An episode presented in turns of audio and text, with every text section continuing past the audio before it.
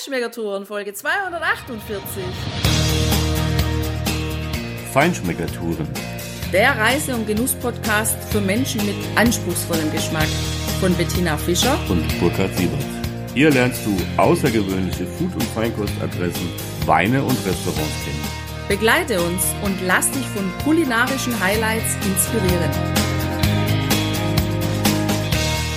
Hallo und schön, dass du wieder bei uns bist. Es geht weiter im Salento. Heute gibt's einen Ausflug, einen kleinen Ausflug an verschiedene Punkte am Mare Adriatico. Was du dort erleben kannst, was du sehen kannst und was das Besondere dieser Punkte ist, das hörst du gleich. Aber eins haben auf jeden Fall alle diese Ortschaften und diese Aussichtspunkte gemeinsam, nämlich die sehr bekannte, schöne, helle Steilküste. Das ist echter Renner hier und das musst du unbedingt gesehen haben. Das kann ich dir schon mal vorweg überhaupt sagen. Wir starten hier in unsere Ausflugsortschaften zu unseren Ausflugspunkten von der Masseria Stali ganz unterhalb von Lecce. Das haben wir uns ausgewählt, weil das ein schöner Ort ist, um relativ schnell so 15, 20 Minuten entfernt bei den verschiedenen Ortschaften anzukommen und da so ein paar geniale Blicke zu genießen, was übrigens total witzig ist, finde ich auf jeden Fall witzig ist. Direkt der Nachbarort dieser Masseria, wo die Masseria liegt, der heißt Calimera und als ich das auf der Landkarte gelesen habe, da hatte ich so direkt vor meinen Augen den Calimero, diese Comicfigur, der, ich glaube, nicht aus dem Ei steigt, sondern die Eierschale auf dem Kopf hat. Vielleicht kennst du Calimero und weißt, von was ich rede. ja, stimmt, süß.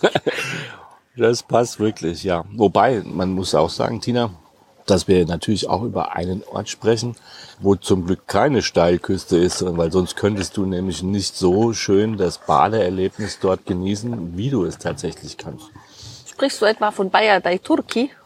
Ich spreche von dem und von Lido dei Pini. Oh, Lass sehr uns doch schön. mal damit beginnen, bevor wir zur Steilküste kommen.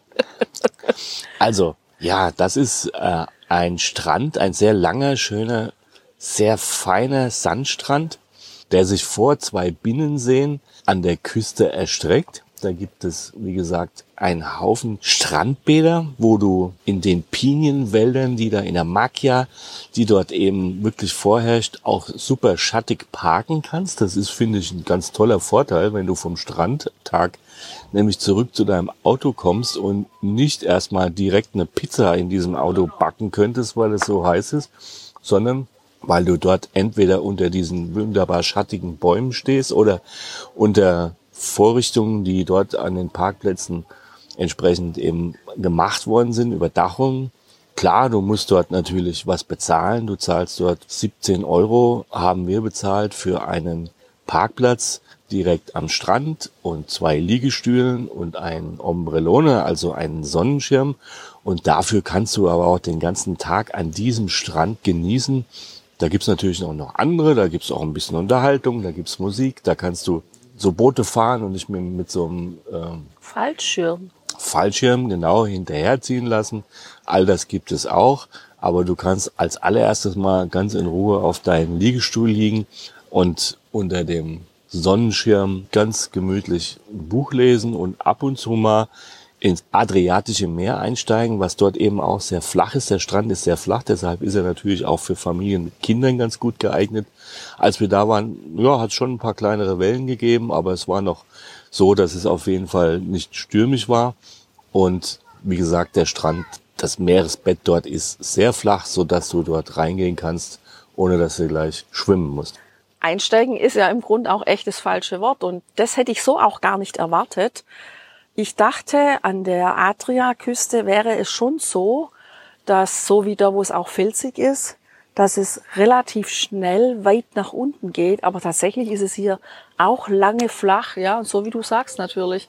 Also für Kinder total geeignet, aber einfach auch für Menschen, die nicht so gerne so schnell im tiefen Wasser baden. Also gibt's ja auch viele Erwachsene, die das nicht so gerne haben. Und was ich auch klasse fand hier ist, dass es wirklich keine Krebse und nichts im Wasser hatte.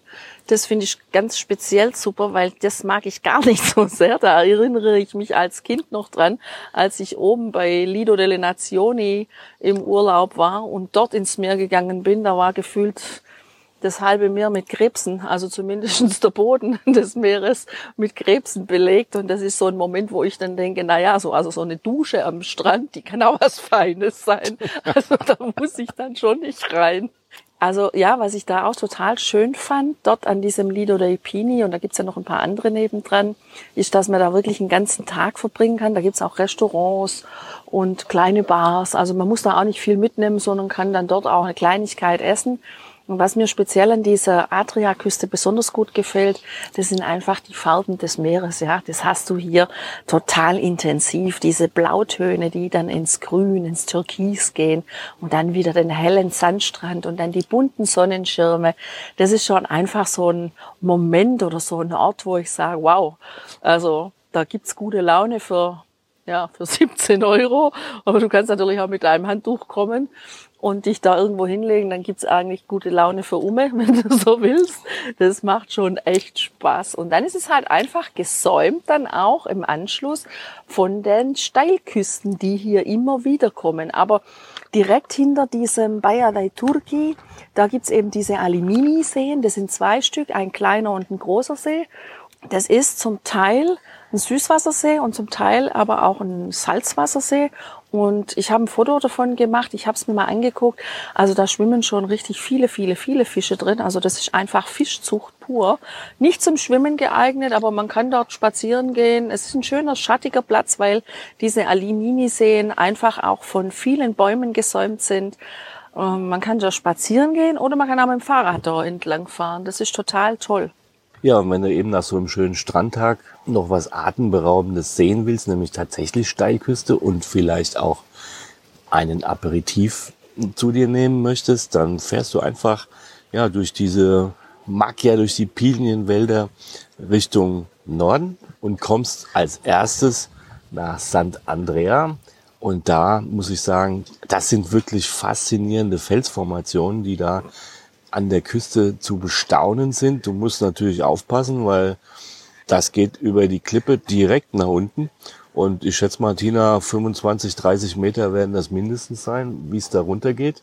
Da stehen auch überall Schilder, Achtung, gefährliche Landschaft. Äh, so würde ich das mal frei übersetzen. Manche sind da auch sehr leichtsinnig unterwegs, weil die mit irgendwelchen lockeren Badelatschen da bis an den Rand vorgehen und da ja, rumhängen. Das würde ich nicht so machen, weil wenn du da mal abrutschst und das geht in so einer Badelatsche relativ schnell, dann bist du eben ja, relativ schnell auch 20, 30 Meter weiter unten am Meer und auf diesen Klippen. Also bisschen aufpassen solltest du, aber es ist gigantisch anzuschauen. Ich finde es ja total super, Burkhard, dass du mich dahin entführt hast. Du hast mir ja gar nicht gesagt, was es da zu sehen gibt. Du hast nur gesagt, jetzt pack die Badensachen zusammen, jetzt fahren wir dahin und lass dich mal drauf ein. Und ich habe mich da drauf eingelassen und ich sag dir eins, ich war total positiv überrascht und ich war richtig fasziniert von diesem Anblick. Ich habe mich fast so ein bisschen gefühlt, als ich damals am Rand von Grand Canyon stand. So war es da nämlich auch. Also du blickst über diese Klippe in dieses tolle blaue Meerwasser und siehst vor dir Felsformationen stehen aber vor allem eine, die echt beeindruckend ist. Das ist nämlich eine Brücke, eine aus Fels geformte Brücke, die sich ins Meer rausschiebt und ein paar mutige, die sind dann auch von der Klippe, die weiter unten ist, also da sind es vielleicht, naja, vielleicht so hm, sechs, sieben Meter werden es schon sein, sind die da reingesprungen und haben dann auch ihre Schnorchelsachen mitgenommen und sind da unten rumgetaucht. Also für mich sind es mutige Leute, weil wenn ich die Wellen so gesehen habe und es war ein relativ ruhiger Tag, die haben trotzdem viel weißen Schaum gegen die Klippen geklatscht. Na, muss man nicht unbedingt haben. Also ich jedenfalls nicht. Wellen ist genau das Stichwort, Tina. Wellen gibt's auch weiter oberhalb im nächsten Ort, nämlich in Torre del Lorso. Das hat eine viel, viel größere Bucht als dieses kleine St. Andrea. auch diese Steilküste. Allerdings, wie gesagt, in dieser Bucht wirklich ganz lange Wellen, die da reinbrechen.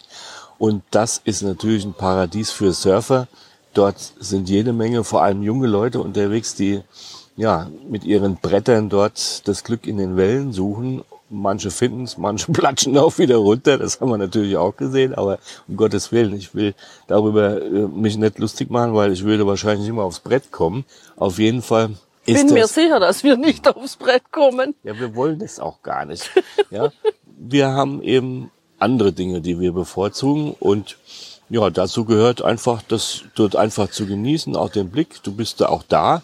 Ich glaube, Tina, da war die Küste an dem Torre, an dem alten Torre, einer von diesen vielen Torre, die ja hier die ganze Küste runter überall stehen, die alle auch in Sichtweite früher waren. Manche gibt's ja einfach nicht mehr, aber an dieser Küste hat es einfach diese Verteidigungstürme gegeben, die wie gesagt in Sichtweite waren. Da stehen auch noch Fragmente davon.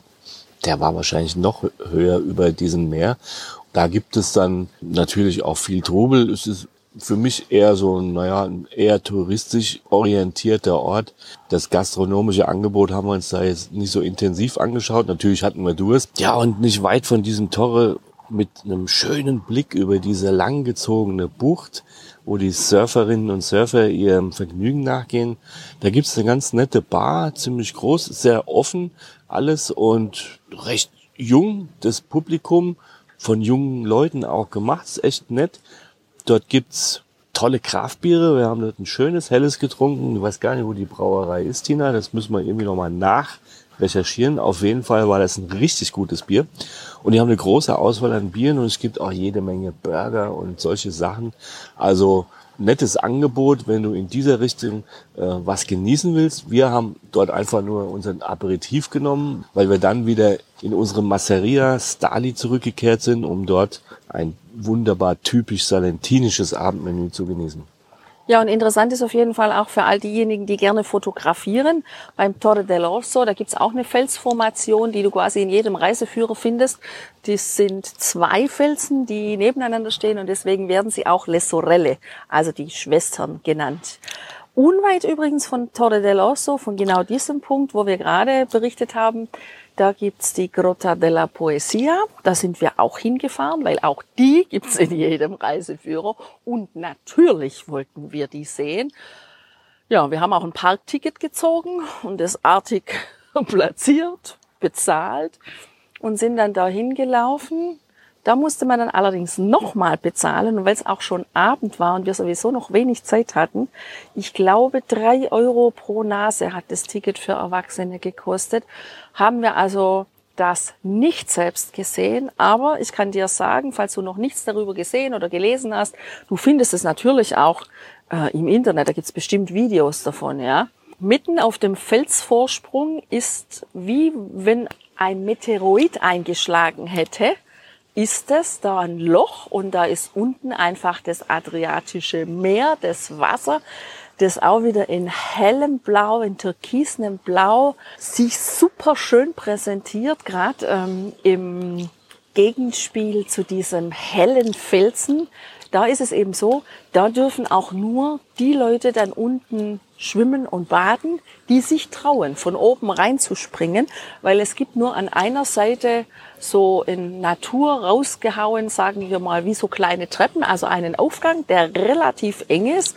Und da hier zwei Menschen quasi nicht aneinander vorbeikommen oder nur schwer, ohne dass einer abstürzt, gibt's eben die Regel, man muss reinspringen, dann kann man baden und dann ist der Aufstieg dann im Grund wieder eine Einbahnstraße.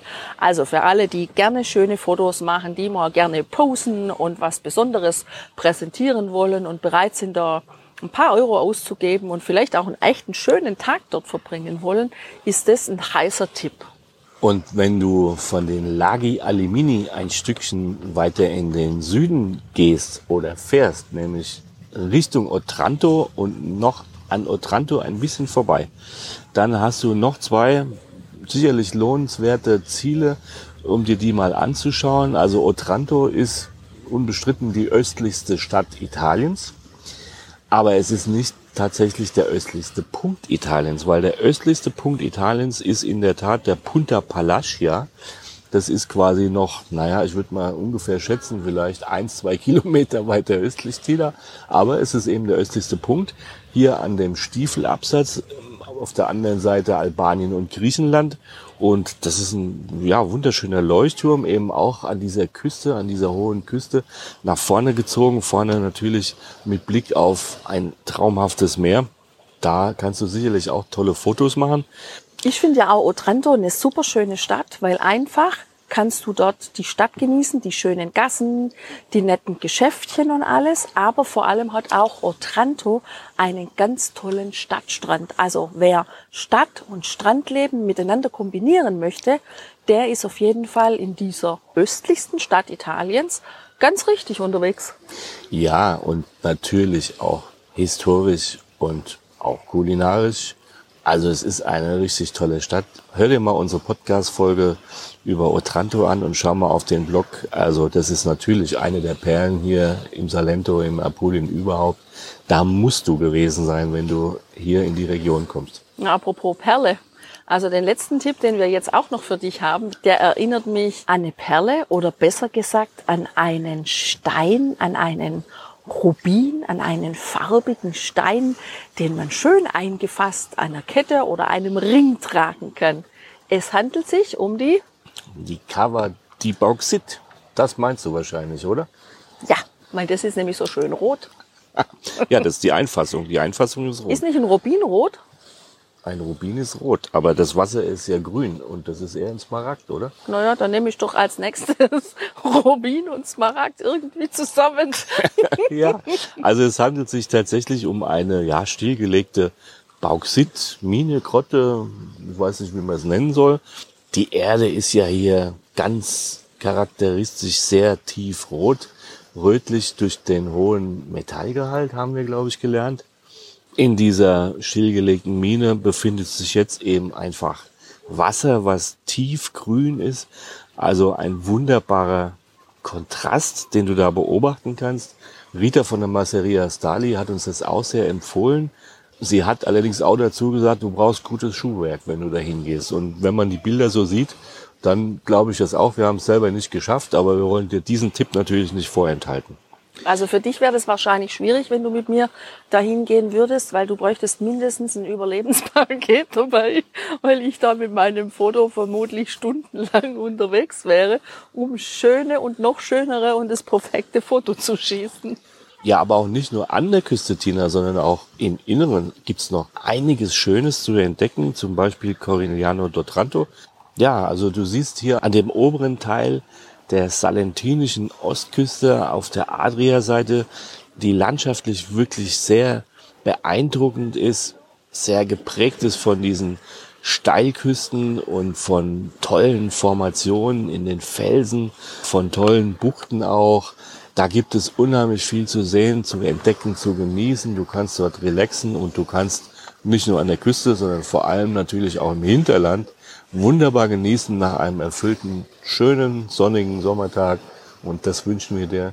Damit viel Spaß beim Genießen. Mach's gut. Bis zum nächsten Mal. Ciao, ciao. Ciao.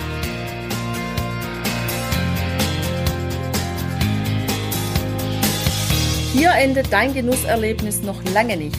Komm rüber auf unsere Homepage feinschmeckertouren.de und schau dir die Bilder zu unserer Show an.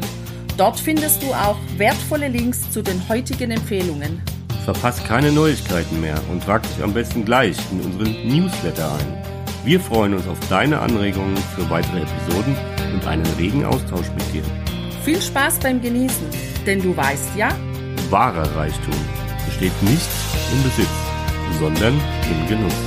Deine Feinschmecker Guides Bettina und Burkhard.